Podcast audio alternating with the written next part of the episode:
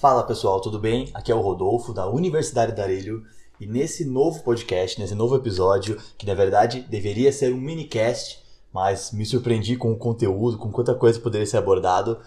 Nós vamos falar sobre uma série do Amazon Prime que ela começou em 2016 e teve uma segunda temporada lançada agora em 2019 chamada Fleabag. Ou pode, ser, pode, pode chamar também de Fleabag, se você preferir, como eu vi em alguns locais o pessoal chamando. Mas é Fleabag. Se você pegasse esse nome, né, Fleabag, para você fazer um significado mais real, ou mais próximo da realidade, você teria que flea, em inglês ali é pulga, né? E o bag, que é uma sacola, ou bolso. Então, você poderia falar que seria um, um, tipo uma pessoa pulguenta, né? Um adjetivo pejorativo ali nesse sentido. Um saco de pulgas, vamos pensar assim.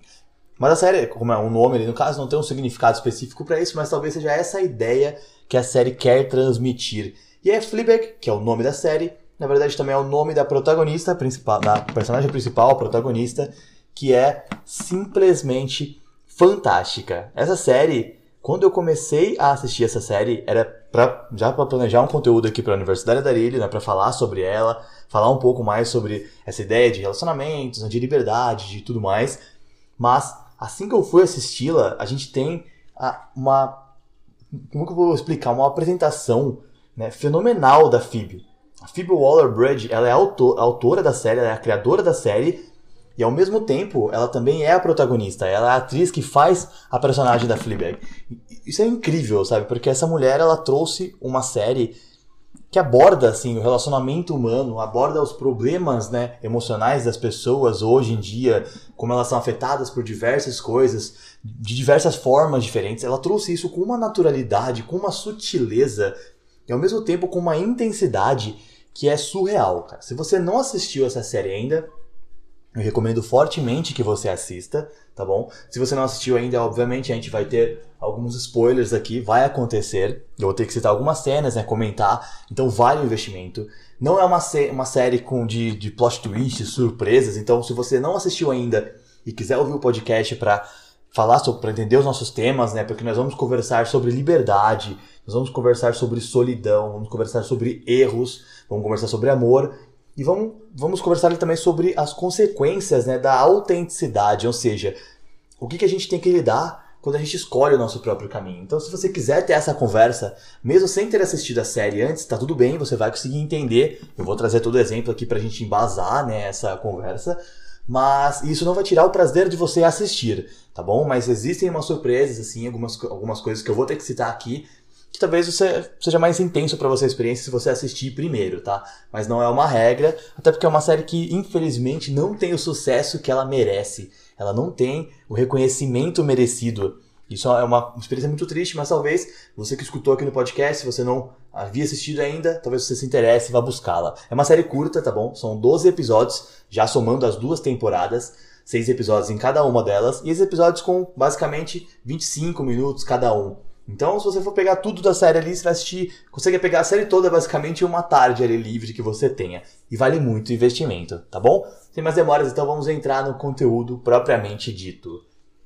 Fleabag mostra pra gente, nessa série da Fleabag, ela mostra pra gente, inicialmente, uma personagem que ela lida com a ideia de liberdade e solidão. Por quê? Se você parar pra pensar racionalmente, quando você faz uma escolha de ser livre, de ter liberdade, de poder agir da maneira como você quer realmente, né? Ah, vou usar meu livre-arbítrio ao pé da letra, entendeu? Eu vou, realmente vou ser livre, vou fazer escolhas diferentes daquilo que a sociedade quer. Como nós já comentamos em outros vídeos, em outros podcasts também, como o episódio do Coringa, por exemplo. A sociedade ela te dá um padrão e se você decide não seguir aquilo, o preço cobrado ele é altíssimo, né? O, o retorno que você vai ter que lidar ali no caso, ele é muito alto, então você vai ter que trabalhar aquilo. E uma das consequências mais comuns da liberdade é a solidão. Por quê? Se você tem a liberdade de escolher aquilo que você quiser, você também vai automaticamente lidar com a liberdade das pessoas não entenderem muito bem aquilo que você escolheu, das pessoas não aceitarem talvez muito bem o caminho que você escolheu. E da mesma forma que você quer a liberdade para si, você tem que dar liberdade para o outro, né? Para que ele possa se afastar de você nesse, nessa falta de entendimento, né? essa sensação de não pertencimento, quando uma pessoa que segue basicamente os costumes da sociedade, as tradições, como deve ser feito, né, entre aspas, encontra com você que não segue, que, né, que tem uma liberdade diferente, que tem um livre-arbítrio à flor da pele ali, que vive a vida de uma maneira mais intensa, isso é colocado à prova e muitas vezes você acaba afastando pessoas por isso. E esse afastamento faz com que você tenha uma eterna sensação de solidão. Existe o clichê da gente falar que a solidão ela pode ser convertida no entendimento para solitude, que seria uma solidão positiva, né? que é quando nós nos tornamos os melhores amigos de nós mesmos. Né? Então eu sou o meu melhor amigo, eu me entendo, eu não sofro por estar na minha presença. Né? A gente falou diversos momentos também que a solidão ela passa a ser muito ruim, passa a ser perturbadora, a gente abordou muito isso no canal já, quando eu não sou uma boa companhia para mim mesmo. Então eu não estou feliz ao meu lado né? E até vamos plagiar uma piada do Tiririca, né? Falando, eu tentei fugir de mim, mas todo lugar que eu ia eu tava, entendeu? É surreal esse pensamento, é engraçado, mas é bem isso. Se você não tá feliz com você, com a sua presença, com a pessoa que você é, você vai ser infeliz em todos os outros aspectos da sua vida, porque você acompanha a si mesmo o tempo todo. Então, você define essa felicidade, essa solitude, né? Essa capacidade de ser feliz no, na solidão. E o que, a gente vê nessa série, né? Essa personagem, essa protagonista, ela leva muito a sério a ideia de liberdade em todos os sentidos daquilo. Então, por exemplo, ao invés de ter um emprego e ser bem sucedida como a irmã dela é, né, a Claire, a Fleabag, ela, na verdade, ela quer, ela construiu uma cafeteria e ela está tendo diversos problemas financeiros, mas ela não larga o osso, né? Ela não desiste da cafeteria, daquela ideia dela, ela não quer se vender para trabalhar para alguém, para arrumar um outro emprego, né? Até de uma maneira similar ao que a gente vê na série da Girl Boss, que tenta trabalhar para outras pessoas, mas ela não consegue lidar com aquilo porque o desejo dela por liberdade é muito maior do que o desejo dela por sucesso. Então o sucesso tem que ser uma consequência das escolhas livres. E é mais ou menos isso que a gente vê na Fleabag. E ela tem uma pressão social muito grande porque ela tem uma irmã que é completamente sucedida, muito bem sucedida. E essa irmã dela tem uma situação financeira melhor, tem um emprego que é super orgulhoso, assim, a família né, se orgulha da posição que ela ocupa, mas ela não então ela tem essa pressão, mas ela não consegue simplesmente falar não, a minha irmã fez aquilo, então eu tenho que fazer igual. Ela não consegue agir dessa maneira. Ela precisa tocar o próprio negócio, ela precisa tocar aquilo. Parte por causa da necessidade de liberdade mas parte também porque existe ali um porquê, né, um adicional, que é a ideia de que ela criou aquele negócio junto com uma amiga dela que, como a série retrata muito bem, foi uma das pessoas mais importantes que ela teve próxima dela na vida, né? Essa amiga dela ganhou um nível de proximidade muito maior após a morte da mãe da Fleabag, que é uma coisa que já aconteceu antes da série iniciar, né? É, quando a série inicia, a perda da morte, a morte da mãe já ocorreu há três anos, né? então ela já está no processo de superação, mas a perda da amiga é algo recente. E a série deixa meio incógnita no começo, porque a amiga aparentemente cometeu suicídio, mas não era a intenção dela.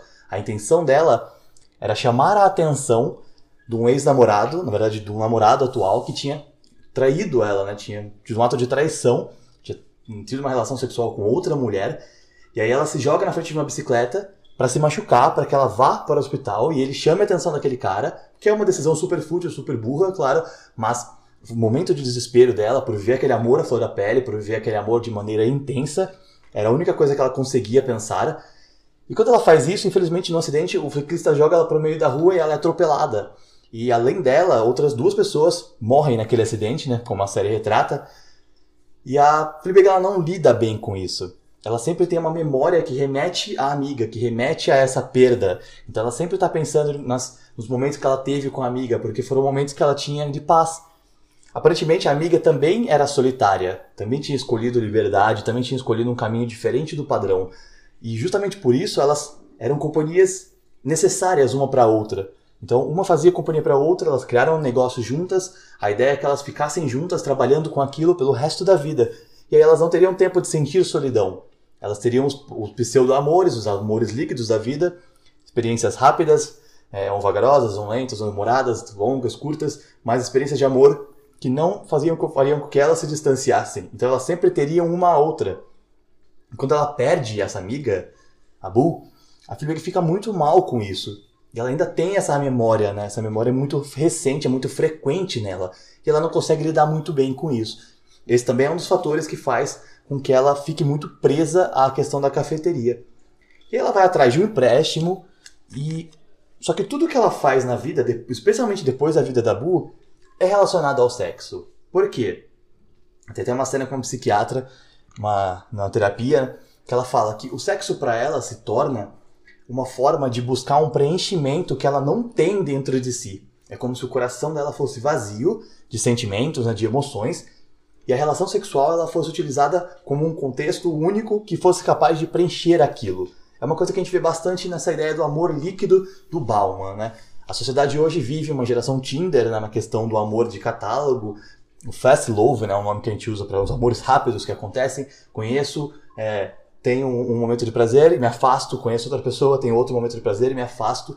Eu não me apego a ninguém, eu não permito me apegar a ninguém para não ferir uma, a minha liberdade, ok? Nesse sentido que a gente estava conversando, mas na verdade é uma liberdade que é ilusória.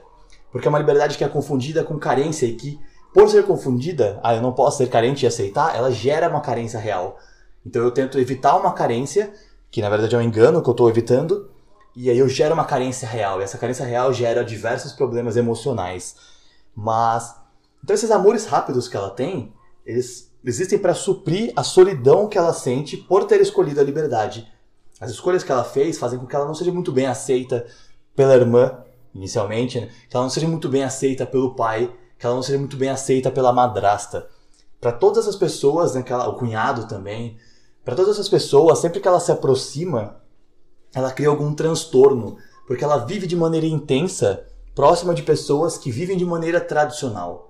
Ah, então é errado viver de maneira tradicional? Não é errado viver de maneira tradicional, é uma escolha. Mas esse conflito da intensidade, do diferente nível de intensidade, o diferente nível de ardência, né, de desejo, ele faz com que os problemas apareçam, né? Os transtornos eles surgem a partir daquela diferenciação, daquela divergência de intensidade, porque ela tem um desejo que é ardente demais das coisas e ela convive com pessoas que se que estão conformadas com a realidade padrão, conformadas com a sociedade da forma como ela é e que cobram dela essa mesma postura e ela não consegue oferecer. Então, nesse cenário, ela sempre quer transtornos com a família, como um todo. E aí ela tá sempre solitária, porque a amiga que era mais próxima dela, que era o refúgio que ela tinha, foi perdida nesse acidente, né? Nessa tentativa de suicídio aleatória que ela teve. E a partir daquele momento ela não sabe muito bem como lidar com aquilo e ela tem diversos momentos de dor, de sofrimento que a gente acompanha como espectador e que são, meu, dignos dos Emmys que, ele, que essa série ganhou, né, como premiação. Foi realmente espetacular a forma como é retratada. Então essa questão da liberdade, da solidão, ela também entra muito nessa ideia do erro, de você errar, né? Porque como, como pessoas nós erramos, especialmente quando estamos falando de amor. O amor ele tira completamente a racionalidade da vida. E aí se você tem a escolha da liberdade, você tem um pouco mais de razão e você consegue agir diante da, do amor ali com um pouco mais de razão, você acaba ferindo pessoas que você não quer ferir. Às vezes você vai se, vai se afastar de alguém para evitar machucar aquela pessoa, e essa racionalidade que você apresenta faz com que essa pessoa se machuque mais do que você acreditou que, que poderia machucá-la em algum outro momento, entendeu? Como a série também retrata muito bem. Ela tá, tem, tem um caso com alguém, e aí quando ela percebe que a pessoa está começando a se apaixonar, ela tem os indícios, ela tem os trejeitos, as coisas que ela observa, que começam a mudar, e aí ela já começa a pensar em uma maneira de se afastar daquela pessoa para que a pessoa não se apaixone por completo e não se machuque mais. Mas, na maior parte das vezes, quando uma pessoa faz isso, você machuca a pessoa. Porque, como a gente está vivendo numa fast love, a gente vive numa, numa sociedade que o amor é rápido, o amor é líquido, e tudo acontece com uma maneira mais acelerada, mais in, é, intensa né, do que deveria, é, do que poderia acontecer, talvez. O, o, a atração ali, no caso, o, o senso de preenchimento, de pertencimento àquela bolha que foi criada um relacionamento, ele é criado instantaneamente. Então, quando você evita aquilo, ah, eu não quero que exista um relacionamento, mas às vezes na cabeça da outra pessoa já existia, antes da sua pseudo-solução aparecer. Então, às vezes, ela se afasta, e aí ela começa um outro caso, e aí ela vê que a pessoa saiu do, da ideia do casual, saiu da ideia do amor líquido, saiu da ideia do, do encontro qualquer, assim, né, sem significado. Ela já se afasta daquela pessoa, mas naquela pessoa já existia o senso de que eu queria algo mais, né? Eu queria te ver amanhã de novo, eu queria sair com você, eu queria segurar as suas mãos na rua, eu queria assistir um filme com você no cinema. Já existia aquela imagem. E aí você machuca alguém sem perceber. Esse é um ponto-chave da série que é excelente. E é um momento da série também, a gente vê que depois de repetir isso por diversas vezes, depois de transformar o sexo em um baita de um refúgio, um escape, a Phoebe ela se envolve com um cara que ele é muito atraente, né, é, fisicamente falando, assim, né, sempre elogiado. E em um momento ela sente, ele tem um problema de ereção e ela sente aquilo como um trejeito que ela acredita que é o da paixão, né? Ah, ele falhou porque agora ele tá saindo da ideia do sexo casual comigo para a, a paixão, né? ele está se apaixonando por mim. E isso é um problema que ela tenta evitar a todo custo, né? Porque ela preza muito pelaquela liberdade que ela escolheu. Enfim, diversas outras razões. E nesse momento, né, nesse contexto que ela está inserida, o, na conversa que ela tem com esse cara, que ela talvez pensasse já em afastá-lo, ele se afasta dela. Porque na verdade aquilo que aconteceu não era um traço de que ele estava se apaixonando por ela, mas sim de que ele estava se apaixonando por outra pessoa. E aí entra a pilha do amor, né, cara? A loucura do amor. Ele está envolvido com alguém para um sexo casual e ele se apaixona por outra pessoa e a partir daquele momento o, o próprio sexo casual, a experiência carnal, ela perde o valor. Ele não consegue ter a ereção que ele tinha com ela, ele não consegue ter o momento de prazer que ele tinha com ela antes, porque a experiência muda, o valor da experiência que ele tinha com ela muda, porque ele está tendo um sentimento, né, com outra pessoa. Ele fala para ela, eu não tenho interesse mais de, de ter relações sexuais com outras pessoas, só com essa mulher. E ela acha que é ela, e na verdade ele fala: Meu, não é ela, é uma outra mulher. Eu, eu tô apaixonado por ela, eu estou amando aquela mulher, e eu, hoje eu não tenho mais o desejo carnal necessário para continuar tendo um caso com você. E aí ela prova um pouco do próprio remédio, porque ela sempre dispensa, e aí você vê que ela fica abalada por aquilo, por ser dispensada. O que é uma coisa muito comum. Ninguém está preparado para ser dispensado. Ninguém está preparado para ser trocado por outra pessoa. Os relacionamentos não são assim. Apesar de terem sido construídos dessa maneira na sociedade atual, a gente ainda não sabe lidar com um fora, a gente ainda não sabe lidar com um término de maneira 100% racional. Mesmo que você seja muito sensato, como ela mostra ser na série, se falando da questão de liberdade, né? Mesmo que você seja super livre, super dono de si, dono das suas experiências, dono das escolhas que você fez, você ainda vai passar pelo processo da dor. Você ainda vai passar pelo processo do luto, porque o amor é muito forte, é uma emoção muito forte para que você lide com ela de maneira racional, ignorando por completo as questões emocionais. Talvez existam pessoas que sofram mais do que você ou menos do que você, que tenham mais razão do que você, mas a emoção ela sempre é impactada. Você sempre vai receber aquele impacto, positivo ou negativo, quando está envolvido com alguém amorosamente falando, e quando acontece um término, existe o seu momento de cair, perceber a queda, de se levantar e de se reerguer né, por completo como uma nova pessoa, preparada para uma nova experiência daquela, né? E aquele momento que você fala, meu, não quero mais, nunca mais vou ter um caso, nunca mais vou me apaixonar, nunca mais vou ver com alguém, e evita a todo custo conhecer pessoas novas, ah, quando aparece alguém você já fica com medo, dá cinco tipos de arrepio, assim. Mas, na hora que aparece alguém que chama a tua atenção de verdade, não adianta, cara. Você pode estar lá no Tinder com 50 contatos, você pode estar saindo pra balada todo dia, toda final de semana, saindo com várias pessoas de maneira casual, fast love, é Tinder, é Happn, é Badu, é Dating, é um monte de aplicativo instalado no teu celular, saindo com várias pessoas, mas a hora que aparece alguém que desperta algo em você, todo o restante perde valor. E aí você vai ter que viver aquela experiência de uma maneira diferente, né? E a série retrata isso muito bem também. Então, dentro dessa questão do amor, a gente tem né, a ideia do luto também tanto pela perda de um relacionamento quanto pela perda de algo de maior valor, de uma pessoa, por exemplo, como a série aborda, com a ideia da morte. A morte da mãe, ela parece ter chocado um pouco menos do que a morte da Boo para a personagem principal, né, para Fleabag. Talvez porque naquele momento ela, ela não estava tão próxima da mãe como ela ficou próxima da Boo após a perda da mãe, né? Então a mãe morre, ela fica assim abalada, tanto que ela tá bonita no, no enterro, é uma cena que todo mundo fica elogiando, que ela tá radiante, ela fala, cara, eu não queria estar tá bonita. Eu queria, eu estou em luto. Eu queria que as pessoas falassem, eu sinto muito. Não que elas me elogiassem por estar bonita, mas parece que não chocou ela daquela maneira. E depois, posteriormente, ela senta ao lado do pai e aí ela chora, porque ela não tem nem como colocar aquilo para fora. É tamanha razão que ela age, né? Razão no caso, não que ela tá certa, mas razão de racionalidade, né? É tão racional o comportamento que ela tem naquele momento, é tão fora dos padrões, que ela tem dificuldade de externalizar a dor. E aí quando ela senta ao lado do pai, ela chora, mas ela chora rápido, entendeu? Então, eu não sei o que falar. Ele fala, meu, tá tudo bem, não tem que falar nada, tá tudo certo. E ela tá tentando lidar com aquilo. Mas aí o caso da Bu é muito mais grave para ela. Por quê? Logo depois que a mãe dela morre, e ela tá lá abalada com isso, a Bu chega e fala para ela assim: você tem que, né, você tem que lidar com isso, é o teu processo de luto. Ela fala: mas eu ainda não sei, às vezes, o que, que eu vou fazer com esse amor que eu tinha por ela. Porque agora que ela morreu, o que, que eu vou fazer com esse amor?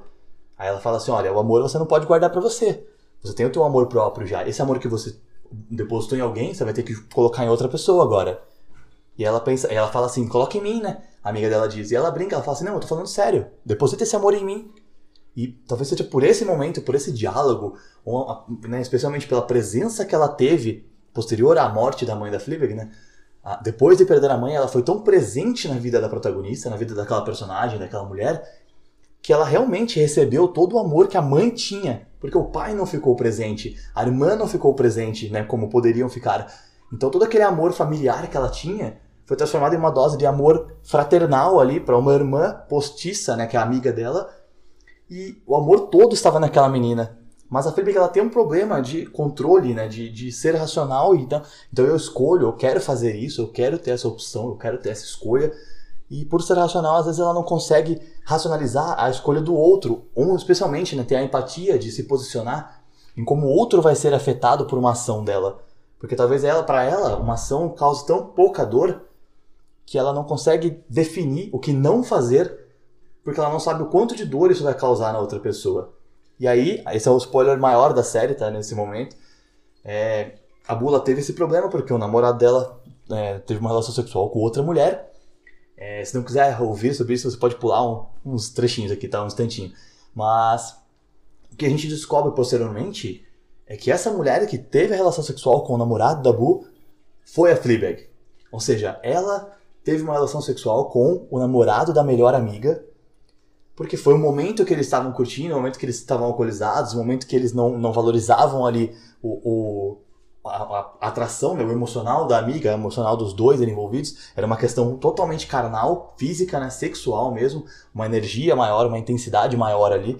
Então, não havia tempo para pensar com razão, não havia tempo para enxergar a emoção. Era completamente sexual, era algo no meio das duas coisas. E para ela, poderia não significar tanto quanto significou, né, no caso, para Bu. E aparentemente, né, de acordo com a série mostra, não parece que ela não teve coragem de assumir que foi ela. O cara, não, o ex-namorado dela se aproxima da Bu, fala para ela que teve uma noite com uma outra mulher, e aí ela já tem aquela decisão e ela conta pra Fleabag que ela vai fazer aquilo, ou seja, ela não brigou com ela, ela não soube que era ela. E aí quando a amiga morre, esse processo de luto da Bu foi muito pior do que o da mãe dela, porque não foi uma morte acidental. Foi uma morte que teve uma, uma, uma morte que aconteceu por consequência, né, por resultado de uma ação que partiu dela. Porque ela poderia ter evitado aquela noite e poderia estar do lado da amiga, poderia ter ficado mais próxima ali da emoção, né, emocionalmente falando da amiga, e ela não fez isso. Então a ação dela teve como consequência a morte da amiga. E ela se sente culpada pela morte da amiga. É por isso que ela não consegue se desprender do passado. Inclusive, essa atitude dela define muito como as pessoas olham para ela hoje, porque a própria irmã dela, a Claire, olha para ela e diz: é, você olha, você não adianta. O marido da Claire tenta beijar a Fleabag e quando ela conta isso para a irmã, porque o cara é um merda, né? O cara é um total otário, babaca. Quando ela conta isso para a irmã, a irmã diz assim: Eu não consigo acreditar em você, eu preciso acreditar nele porque ele é meu marido e porque você fez aquilo que você fez com a tua amiga, com a Bu. E olha o que aconteceu com ela. Então como é que eu vou acreditar em você? Então, ela é o menino que gritava lobo, né? Ela mentiu uma vez, a partir daquele momento, quando ela conta a verdade, a verdade dela tem menos valor. A verdade dela não parece uma verdade. Parece uma mentira ofuscada.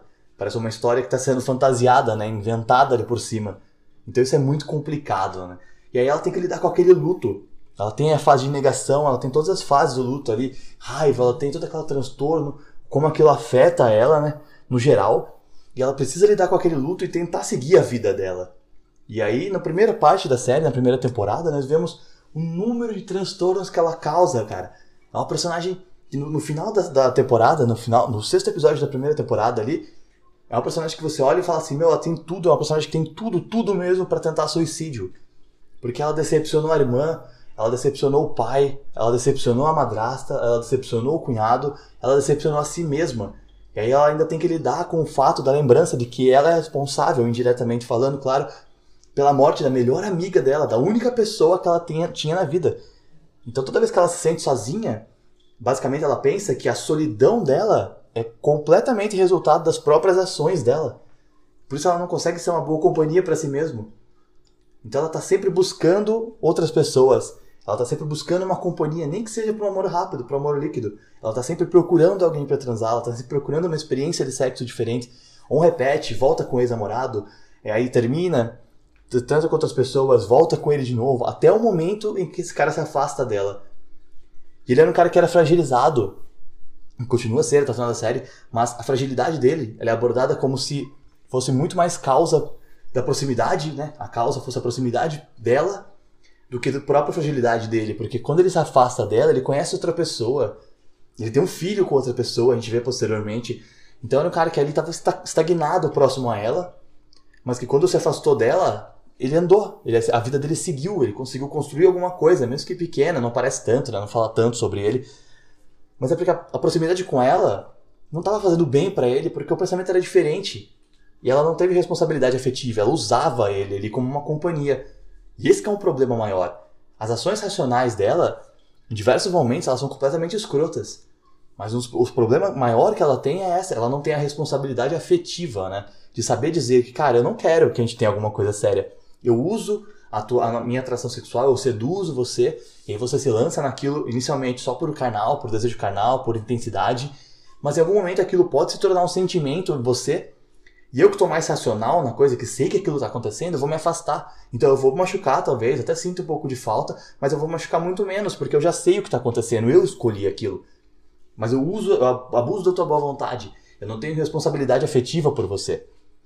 Então a gente vê a personagem errar diversas vezes na série com essas atitudes. Ela não tem muita preocupação em como as consequências das coisas virão, no que vai acontecer por mais que ela tenha que lidar com o fantasma da morte da melhor amiga, como resultado, como consequência das ações inconsequentes dela, né? Ela ainda assim age de maneira inconsequente e causa transtornos para a família, para o pai, para a madrasta, para a irmã dela, especialmente. E essa autenticidade dela é muito positiva, no, no geral, de ser quem você quer ser, né? ser quem você é de verdade, mas as consequências que ela traz por, por agir dessa maneira inadequada, agir sem pensar no outro, sem conseguir se posicionar emocionalmente né, no local, no lugar do outro, né, na, na sensação que o outro pode ter, no sentimento que o outro pode ter a partir daquilo, nossa, isso cria um problema muito grande para ela. E quando a gente passa para a segunda temporada, que foi gravada três anos depois, né, a própria autora já tinha amadurecido bastante, é bem recente, a gente vê que ela ainda assim tem essa questão sexual em si, ela diminui, ela percebe, ela até faz uma sessão de terapia, conversa sobre isso, mas ela percebe que aquilo afeta ela. E ela começa a tentar controlar aquele estímulo. E quando ela tenta controlar aquele estímulo, ela vive uma experiência muito intensa, e essa é a parte mais ousada da série, com um padre, cara. Ela se aproxima dele, inicialmente é porque é uma presença positiva, mas ela começa a sentir atração sexual por ele. E ela começa a provocar aquele cara. E isso mostra, de novo, que apesar do comportamento dela ser mais plausível e visível para ela naquele momento, observável, né? Ela sabe que faz, ela ainda não consegue deixar de fazer. É como se ela tivesse uma, uma, uma personalidade ninfomaníaca e ela precisasse se, sentir-se desafiada. Então, ela pode trazer com qualquer pessoa, como ela diz na primeira temporada. Mas se aquilo pode representar um desafio para ela, parece que é mais interessante, entendeu? E aí ela tem esse envolvimento, ela provoca o padre até que ele se renda e aconteça né, o ato. Tá? A série aborda isso de uma maneira muito ousada, né? Mas quando isso acontece, ele que já né, não tem esse convívio, não tinha essa experiência, ele fala para ela que, pô, se isso acontecer, eu posso me apaixonar por você. E ela sabe que isso seria completamente prejudicial. Mas ao mesmo tempo ela percebe naquele momento, pela primeira vez, que ela também pode se apaixonar por ele. Que ela também está tendo uma atração por ele que não é simplesmente carnal. Que não é uma coisa que a, a, partir do momento em que acabar né, a relação sexual, ela vai simplesmente abandonar, jogar para trás e fingir que nada aconteceu como ela sempre fez. É uma outra questão. Ela tá, tá funcionando de uma forma diferente aquele sentimento para ela. O envolvimento com, com aquele rapaz é diferente.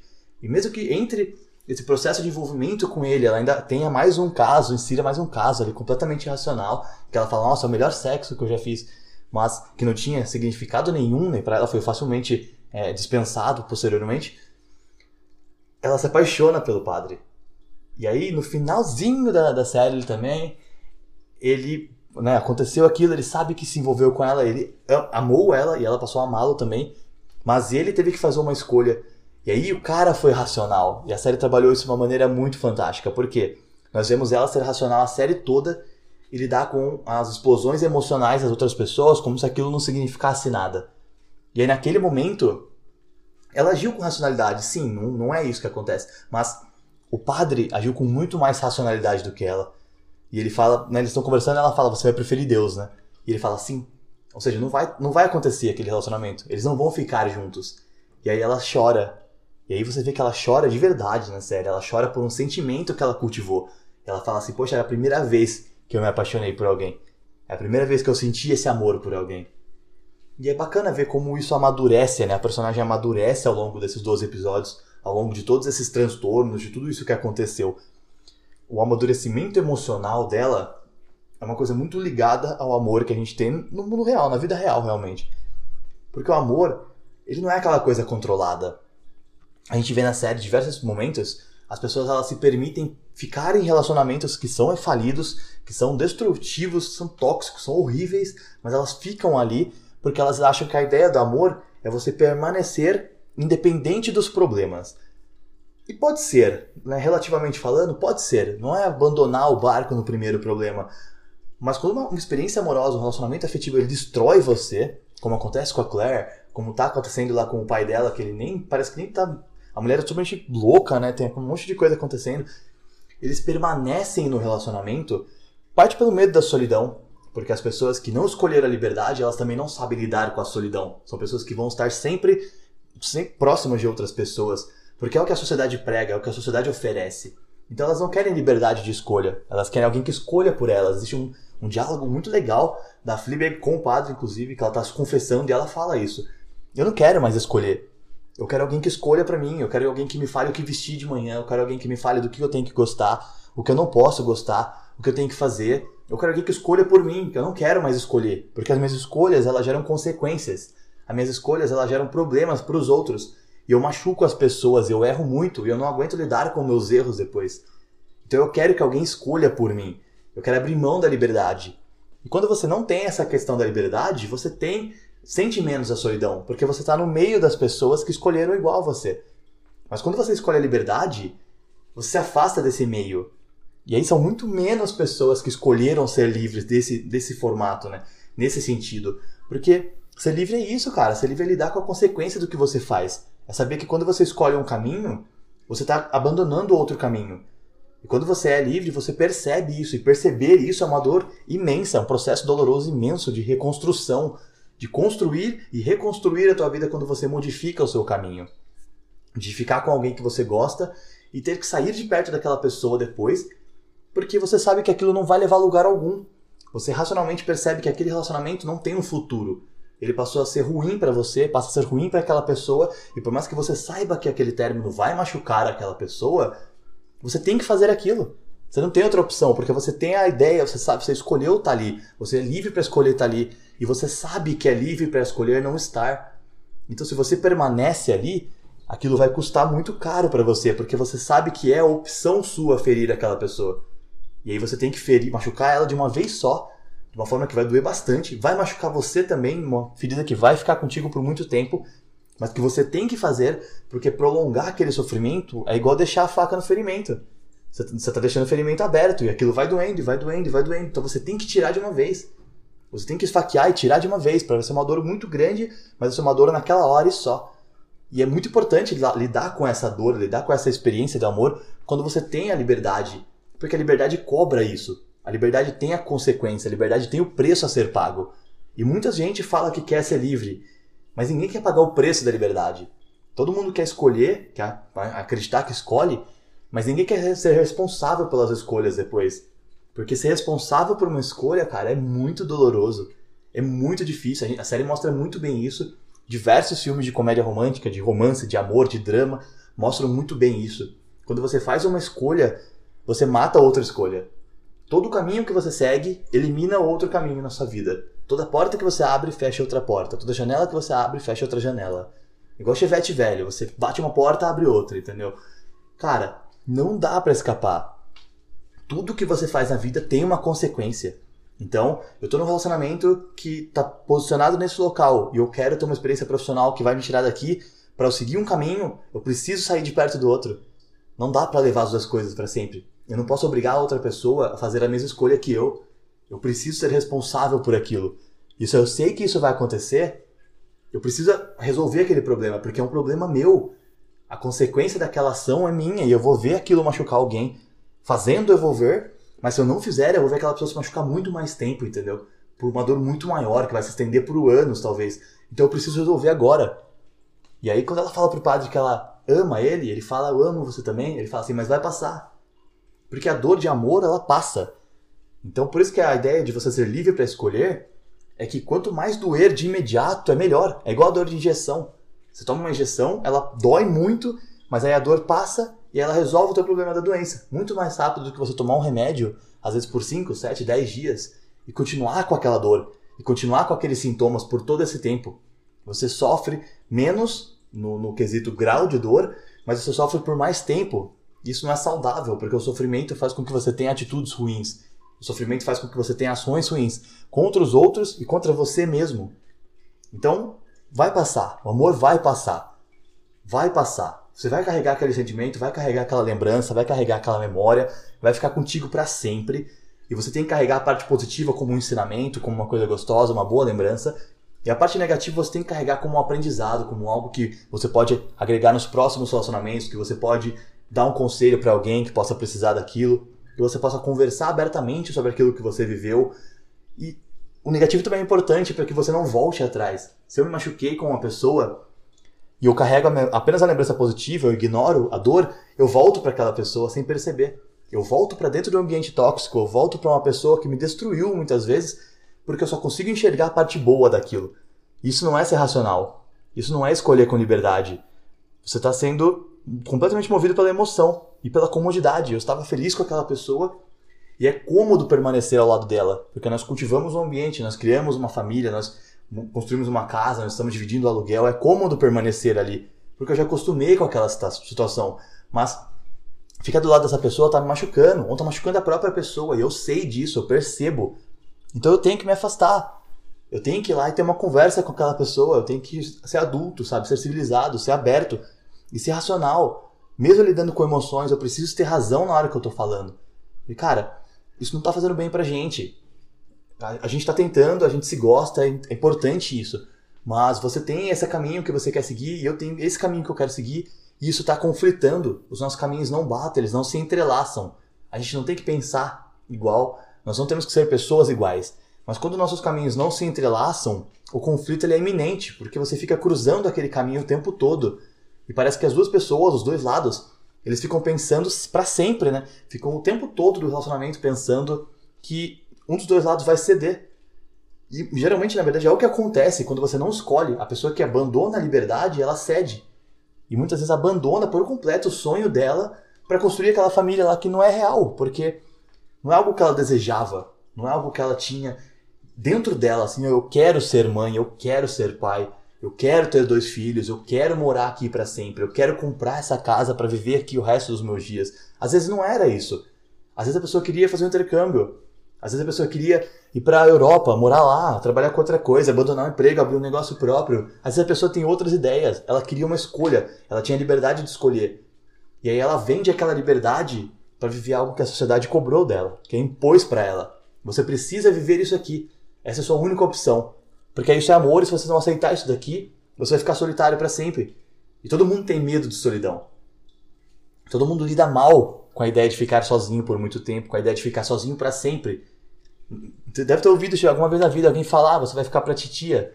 Porque a tia é aquela que não tem filhos, é aquela que cuida dos filhos da outra mulher, para que ela possa sair, aquela que não tem relacionamento.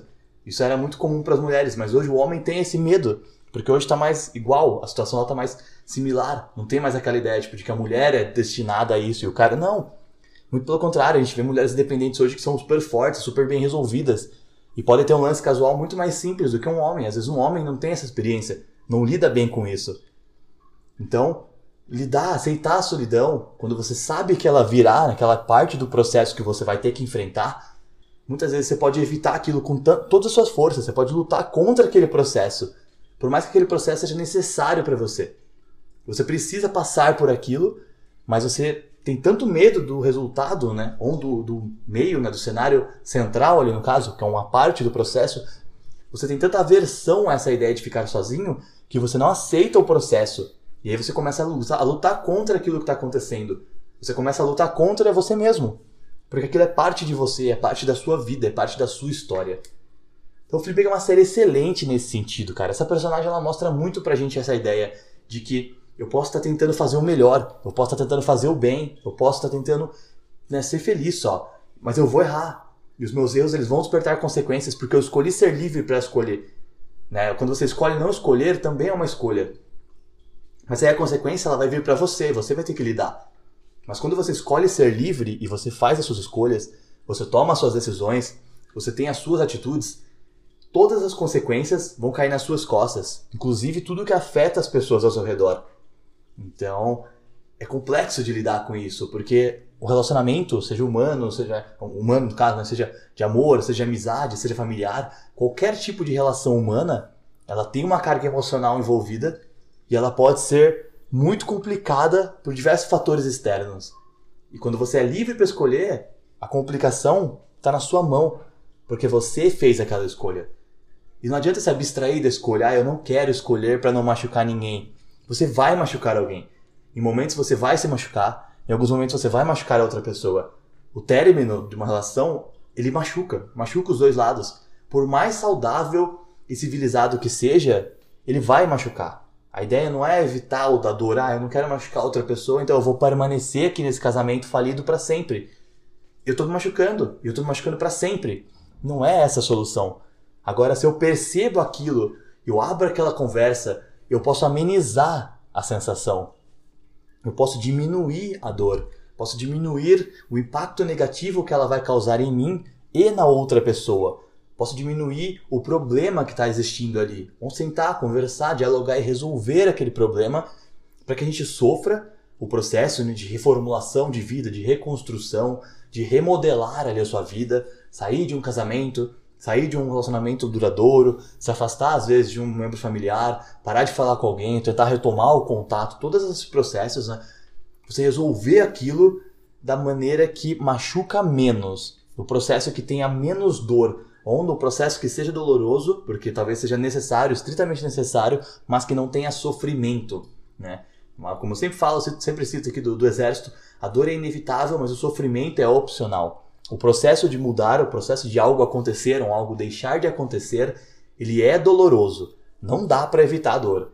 Mas se você fizer com gentileza, se você fizer de maneira sutil, fizer com carinho, com respeito, com um sentimento ali por aquela pessoa e agindo com razão, né? não vai explodir por raiva, não vai explodir porque não está sabendo lidar com o término, com o luto, né? O feminicídio é uma explosão.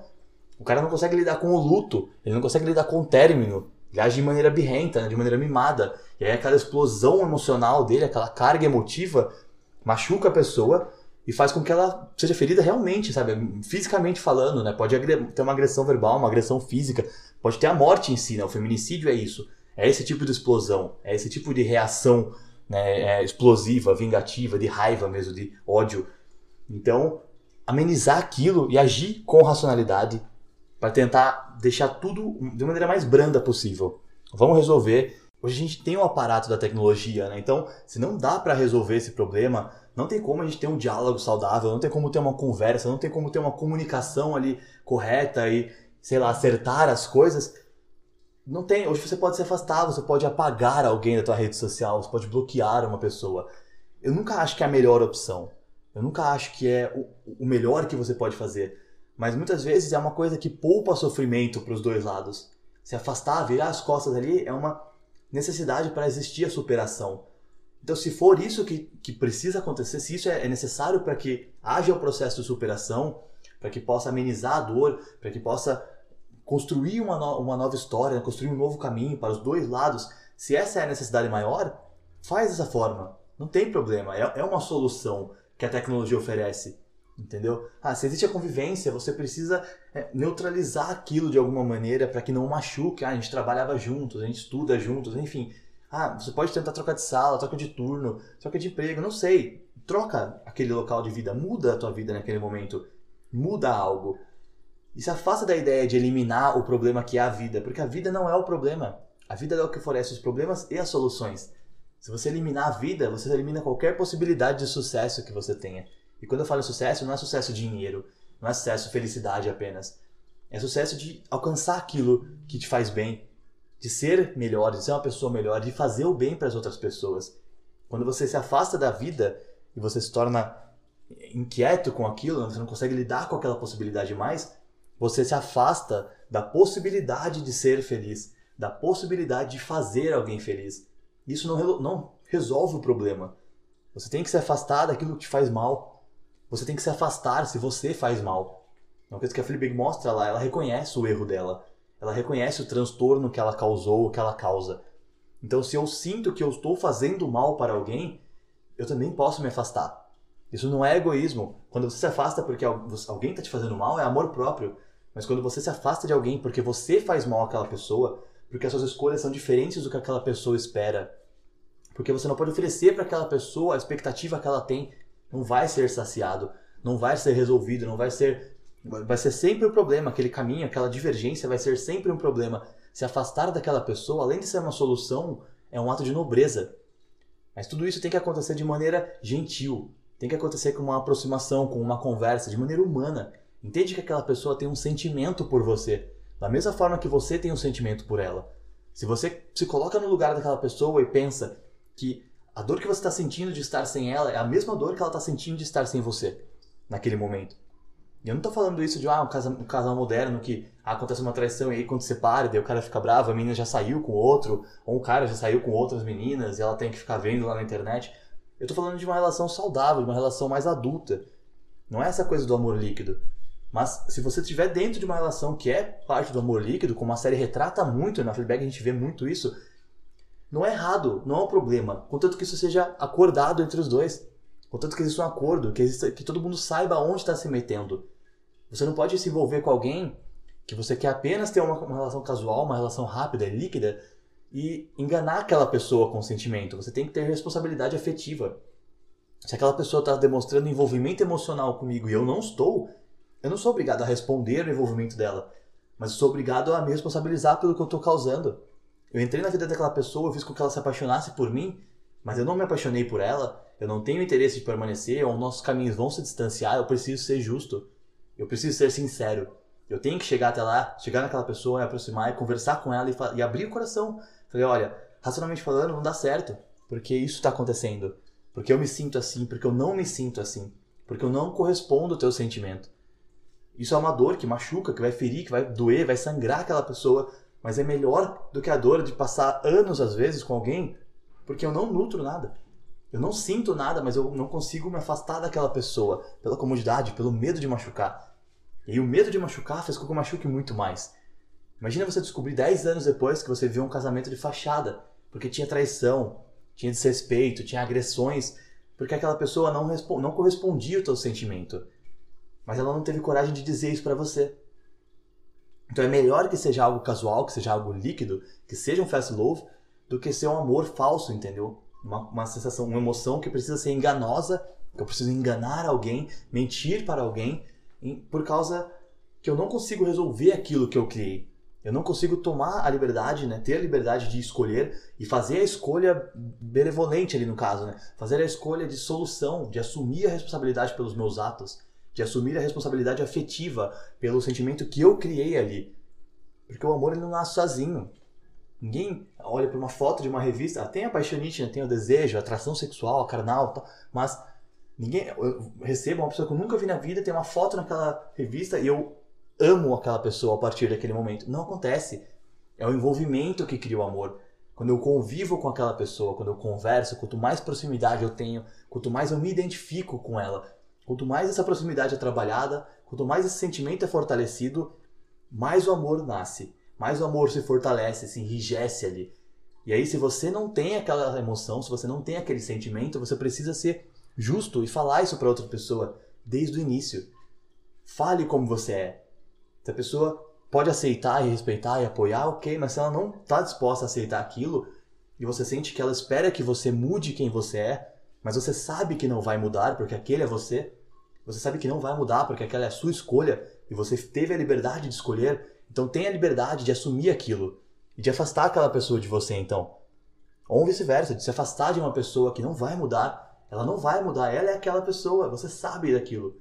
Permanecer ali é uma dor maior que você vai estar causando para você e para aquela pessoa. Para que continuar? Fleabag é excelente, cara. Essa série, ela é espetacular.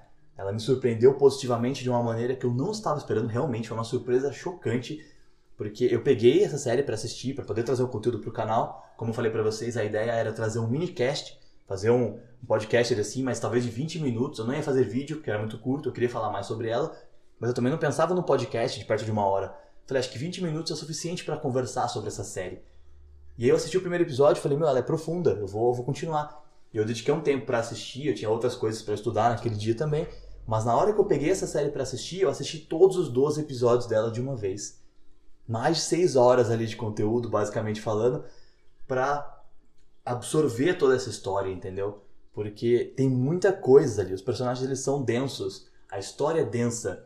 E ela conta uma história de amor, mas com uma originalidade que é muito real hoje, entendeu? O amor que é retratado ali dentro, os transtornos que o amor traz, a, a ideia de você ser, ser, você mesmo, de você ter a liberdade, de você fazer uma escolha sua e assumir a consequência, lidar com, aquele, com a consequência, lidar com as merdas que você faz, lidar com, a, lidar com as merdas que você fez no passado, que você repete até hoje porque ainda não amadureceu aquela atitude, não amadureceu aquele pensamento. A série retrata uma, de uma forma tão natural, tão fluida, né? inclusive com alguns pontos de de, de romance, de comédia, desculpa, de comédia, né? Que você chega até a dar risada em alguns episódios, mas tem uma carga emocional tão densa naquela história que é muito legal. É uma série que vale muito a pena mesmo. Se você viu, achou interessante, não gostou tanto, talvez valha a pena olhar com mais carinho para alguns episódios, especialmente ali, que são muito fortes, cara. São episódios fortes demais que você olha e você fica com aquela, aquilo na garganta, né? Pensando é, às vezes se identificando, identificando com alguma situação que você passou na tua vida, alguma situação que alguma pessoa próxima a você passou, talvez, você identifica aquilo na série e você vê o quão real ela é. Então é uma série que eu recomendo bastante, se você não assistiu ainda, ouviu o podcast todo, independente dos spoilers, eu recomendo muito que você assista. Se você já assistiu, eu quero que você deixe aí embaixo, né? Comenta aí no, no se você estiver assistindo pelo YouTube, né? Comenta lá, fala o que, que você achou, deixa o teu comentário, manda uma mensagem pra gente também, pode ser no Facebook ou no Instagram, no direct lá.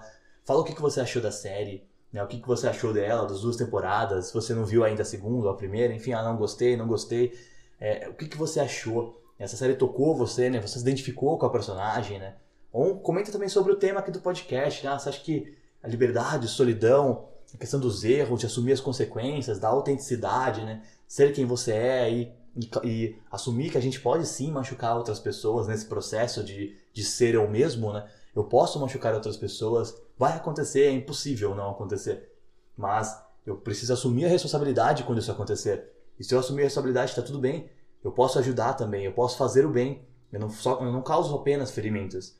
Mas a, o, o, machucado, né, a ferida emocional de um relacionamento que chega ao fim, ela é iminente. Vai machucar. A questão é o quanto. É o quanto você vai machucar alguém. É o quanto você está disposto a lutar para não machucar alguém ou para machucar menos alguém para diminuir aquela dor, não zerá-la. Não tem como evitar a dor. Se você evitar a dor, não acontece, você não resolve o problema, você não sai do relacionamento que está ruim, você segura uma pessoa que não está feliz com você, ou você permanece com uma pessoa não estando feliz ao lado dela. E tudo isso é ruim, todas essas situações são ruins. Mas quando você percebe isso e lida com aquilo de maneira responsável, né, afetivamente responsável, conversa, mostra a verdade, abre aquilo naturalmente, com, né, tem o um diálogo, tem uma comunicação legal, se abre para a pessoa, fala dos seus sentimentos, mas fala com razão, diminui a chance de gerar um transtorno. Né? No a gente vê tudo no extremo, é tudo muito intenso. A, a Fleabag mesmo, a personagem, ela é intensa demais. E a gente tem aquele amor meio Bukowski, né? que nas obras dele falava de uma maneira tão intensa do amor, de, tão nojenta em alguns momentos, mas é porque é muito real. É uma dor imensa, assim, que você fala assim, nossa, o cara morre de amor. Ele não morre de amor. O amor passa. O amor é um estímulo hormonal, mas ele tem uma emoção envolvida. Existe um sentimento envolvido. E quando aquela emoção bate, é um efeito de um alucinógeno quase, é um efeito de uma droga. Ela, ela mexe com o teu corpo por inteiro. Então no momento que você está triste por alguma coisa amorosa, você perde fome, você perde forças, você não consegue dormir, você não consegue fazer nada no teu dia. Aquilo pode te colocar num quadro depressivo. Por isso que a gente precisa, precisa ser responsável afetivamente. Nós precisamos fazer de tudo para diminuir o impacto negativo que uma relação pode ter, um começo ou um término, enfim, tudo tem que ser com muito respeito, porque as pessoas são pessoas e o ser humano é muito frágil.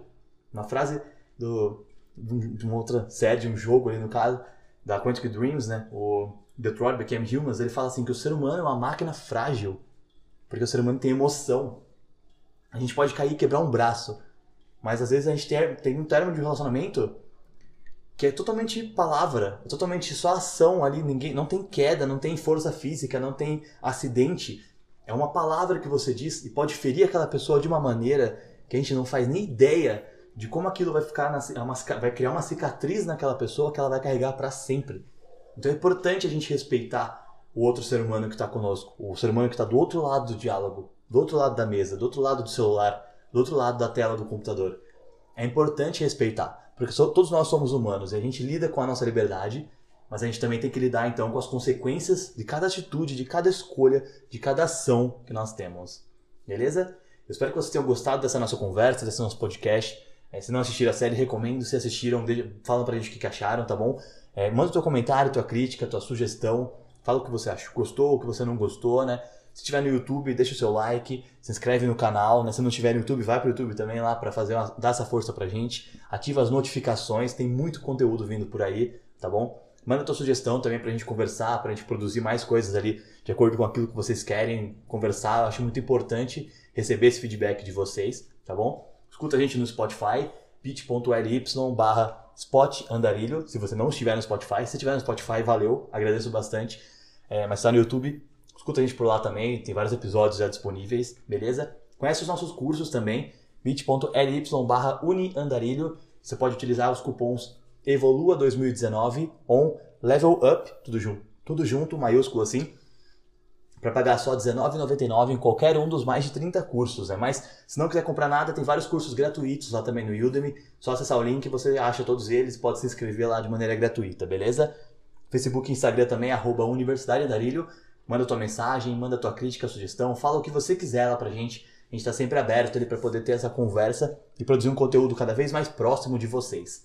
Beleza? Os podcasts, eles quebraram um pouco da barreira formal do vídeo. Eu saí da ideia do roteiro escrito, hoje eu tenho tópicos, hoje eu converso mais com vocês. Eu, eu senti que foi um, o retorno que eu tive de vocês foi muito positivo.